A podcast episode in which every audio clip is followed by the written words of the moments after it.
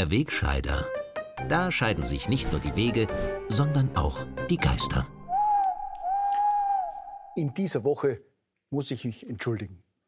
In einer Woche, in der weltweit Hunderttausende Menschen gegen Rassismus demonstrieren, in der es gleichzeitig im Namen der guten Sache zu gewalttätigen Ausschreitungen kommt, in der Geschäfte geplündert, Denkmäler gestürmt und Filmklassiker zensuriert werden, in einer solchen Woche möchte ich mich vorsorglich entschuldigen. Dafür, dass ich weiß bin, dass ich ein Mann bin, dass ich also mit fast 60 ein weißer alter Mann bin dafür, dass ich heterosexuell veranlagt, politisch unkorrekt und kein Linker bin, also keiner von den Guten.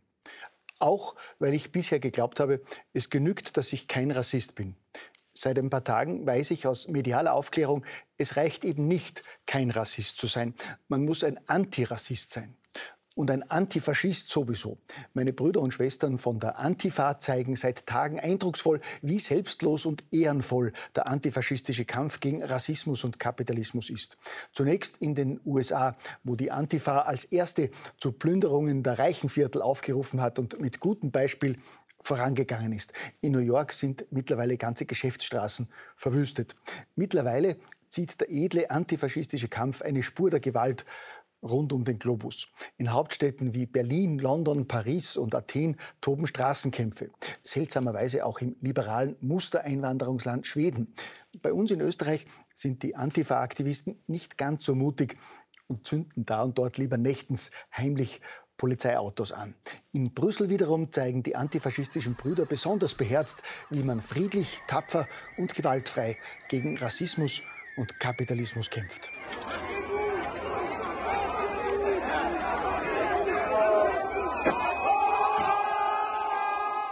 Ja, wenn Sie sich jetzt fragen, warum Sie solche Aufnahmen bei anderen Sendern nicht sehen, sondern immer nur Bilder von friedlichen Demonstranten, das ist schwer zu sagen. Aber irgendeinen wichtigen Grund wird es schon haben. Ein besonders schönes Beispiel dafür, wie weit die Antifa in den USA mit ihrem erfolgreichen antifaschistischen und antikapitalistischen Kampf bereits gekommen ist, ist die Stadt Minneapolis, die nach dem Tod des mehrfach vorbestraften Afroamerikaners George Floyd jetzt ihre Polizei aufgelöst hat. Als daraufhin die Präsidentin des Stadtrats, Lisa Bender, in einem CNN-Interview gefragt wird, wen man denn nun rufen solle, wenn nachts bei einem eingebrochen wird, hat die linke Politikerin wörtlich gesagt, diese Frage komme aus einer privilegierten Position.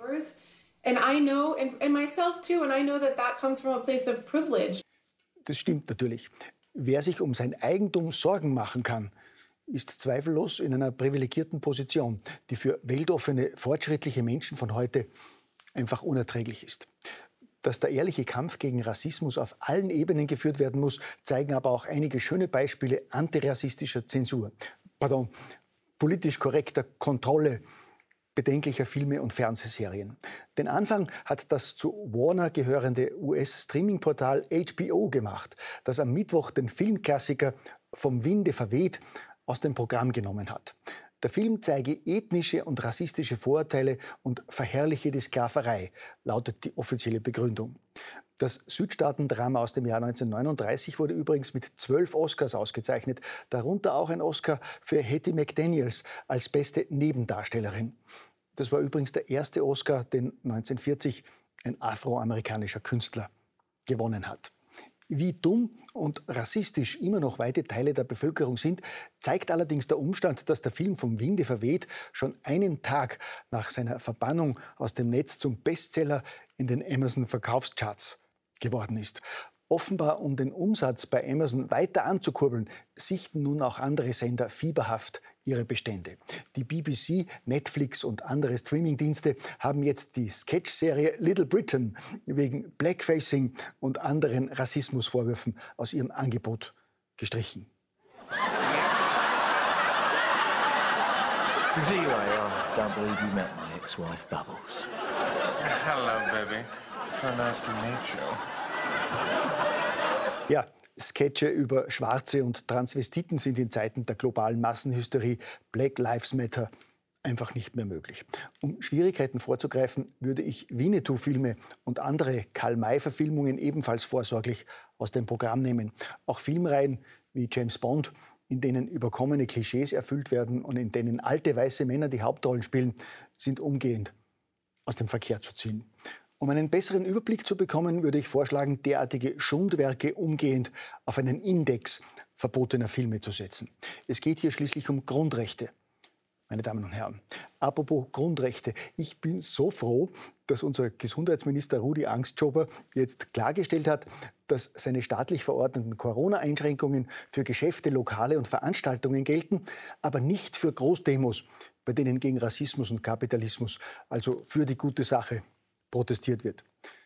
Wenn es darum geht, Leben zu retten, kann man schon einmal den totalen Lockdown verhängen und damit die schwerste Wirtschaftskrise seit Kriegsende auslösen.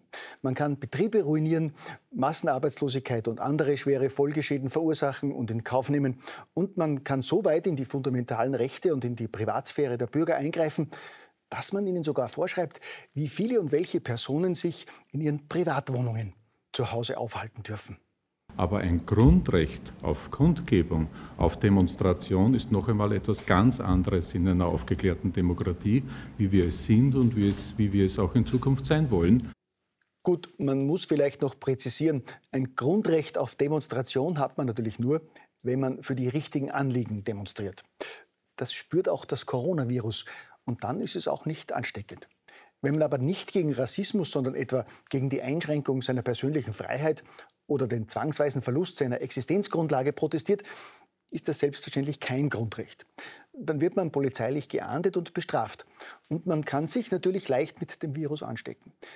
Das Betreten eines Lokals ohne Mund-Nasenschutz oder wenn dort mehr als vier Menschen an einem Tisch sitzen, ist das lebensgefährlich und deshalb verboten. Auch Kirchenbesuche von Leichnamsprozessionen, Barbesuche, Tanzen, Musizieren, Schulsport und größere Veranstaltungen sind lebensgefährlich und verboten. Demonstrationen gegen Rassismus, Kapitalismus oder einen anderen guten Zweck fallen laut Minister hingegen nicht unter die Corona-Regeln für Veranstaltungen und sind nicht nur erlaubt, sondern ausdrücklich erwünscht. Ich habe ja in den vergangenen 40 Jahren schon viel politische Arroganz und Ignoranz, manch parteipolitisches Kasperltheater und viel politische Chutzpe erlebt. Aber eine derartige Verarschung der Bürger ist mir wahrlich noch nicht untergekommen. Gell?